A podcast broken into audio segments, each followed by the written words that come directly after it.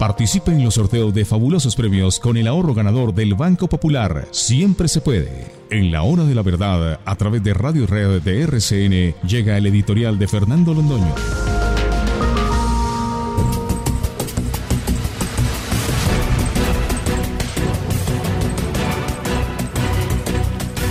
Muy queridos amigos, se han reunido y tal vez no ocasionalmente porque los destinos históricos tienen una lógica que a veces no comprendemos, dos acontecimientos de una importancia singular.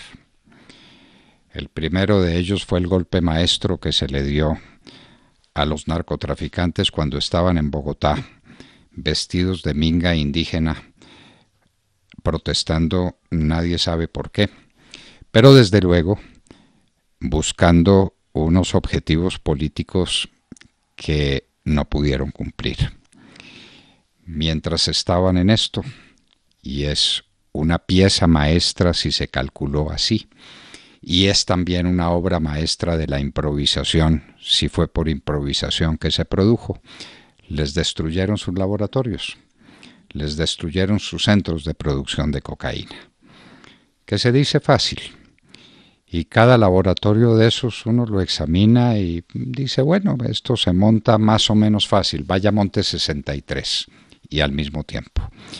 Vaya mire cuál es la producción que no se hace, vaya mire cuáles son los efectos que eso produce en el mercado y las relaciones entre los distintos puntos o distintos eslabones de la cadena de la mafia narcotraficante nos lo decía hace unos minutos el coronel John Marulanda, esto puede tener unos efectos fatales, inmensos. Ya se verá. Pero al mismo tiempo, con este fracaso estruendoso, aparatoso de la minga, una minga que se organizó para hacerle un juicio de residencia al presidente de la República y para cambiar el destino de la política nacional y que terminó en nada, viene la protesta del 21 de octubre. Una protesta que se viene planeando desde hace mucho tiempo. Una protesta que iba a ser contundente para destruir al gobierno del presidente Duque y para destruir las instituciones. Era nada menos que eso el objetivo de la protesta, no era para que salieran las personas a caminar un rato y a gritar y a tocar tambores ahí con cierta gracia o cierta desgracia, sino que esto tenía unas eh, perspectivas políticas inmensas.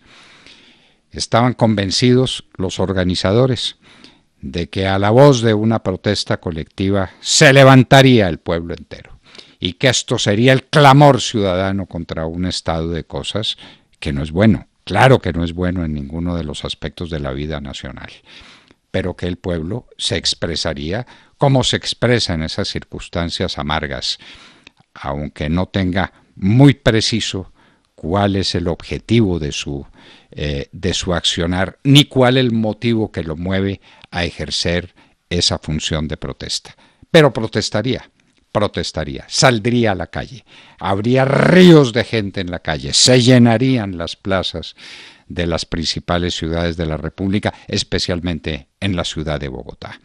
Ese era el cálculo, eso era lo que tenían previsto, esto era el comité de paro en pleno, comandado por la FECODE, por las centrales obreras que están haciendo un papel ahí difícil de interpretar, por todos los eh, participantes en lo que se ha llamado el comité de paro, se jugaron íntegros y perdieron íntegros. Esa es la verdad.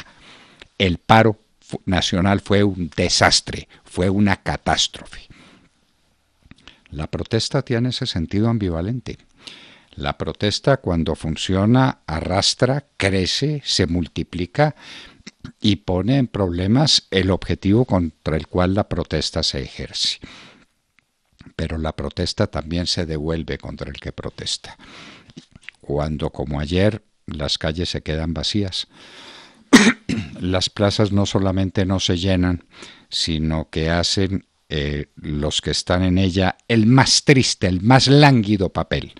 Tanto que en Bogotá tuvieron que acudir, hágame el favor, para llamar la atención, a desnudarse, a desnudarse en público.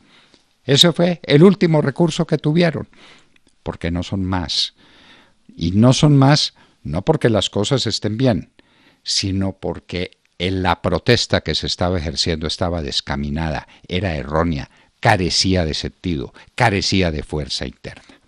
Eso tiene unos significados y eso tiene unos efectos. El efecto de una protesta que gana es un efecto demoledor destructivo. El efecto de una protesta que pierde es igualmente demoledor y destructivo para el que la hace. Esto no se queda así. Esto eh, se hincha más, decían en el, en, el, en el viejo chiste, pues esto no se queda así. Lo cierto es que han fortalecido al gobierno, han fortalecido las instituciones. La Minga vino a hacerle un juicio al presidente Duque y se tuvo que regresar con el rabo entre las piernas a mirar qué le pasaba en el Cauca.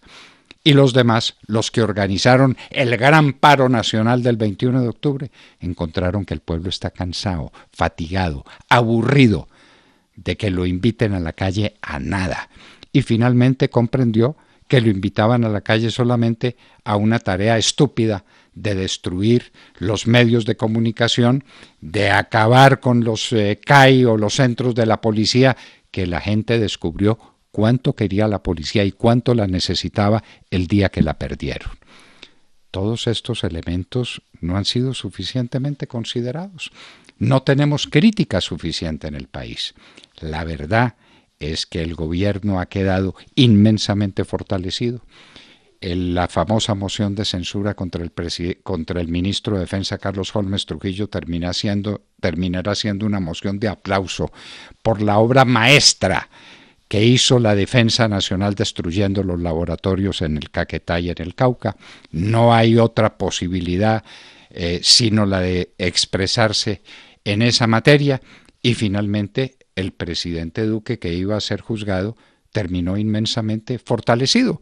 Le pusieron su silla vacía, hicieron eh, la patanada que hicieron allá los indígenas para condenarlo por no sé cuántos delitos y para hacerle no sé cuántas exigencias, terminó fortalecido en Palacio, dirigiendo las cosas como las está dirigiendo, pero sobre todo demostrando que no hay una función esencial de la protesta.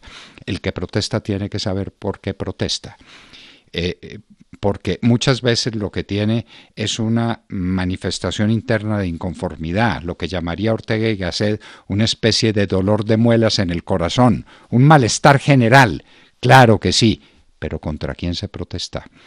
Cuando uno tiene dolor de muelas en el corazón, tiene que acudir o al cardiólogo o al dentista pero tiene que saber a quién acude y tiene que saber qué busca y tiene que saber dónde está el remedio.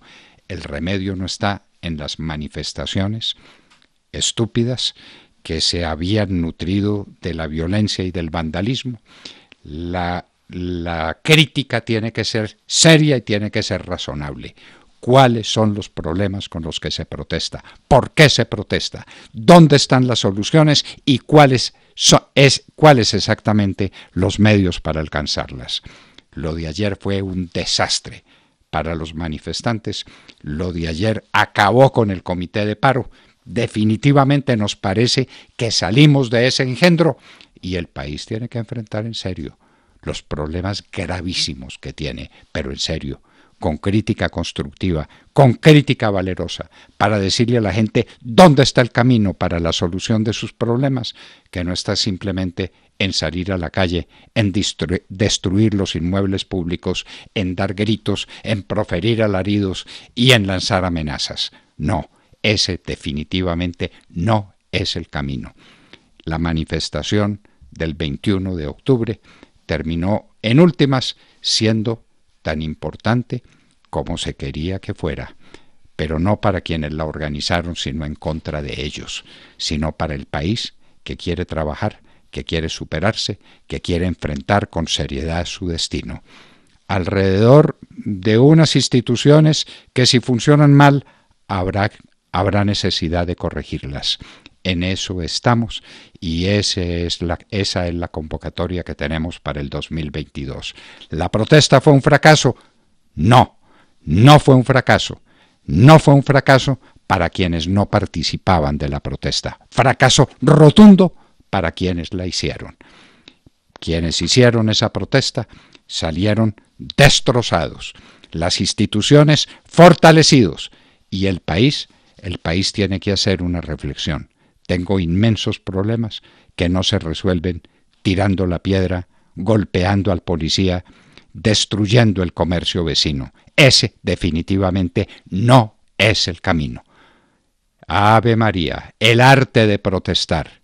Qué mal fue ejercido esta vez, con consecuencias que van a ser irreparables para los organizadores de paros y de protestas idiotas.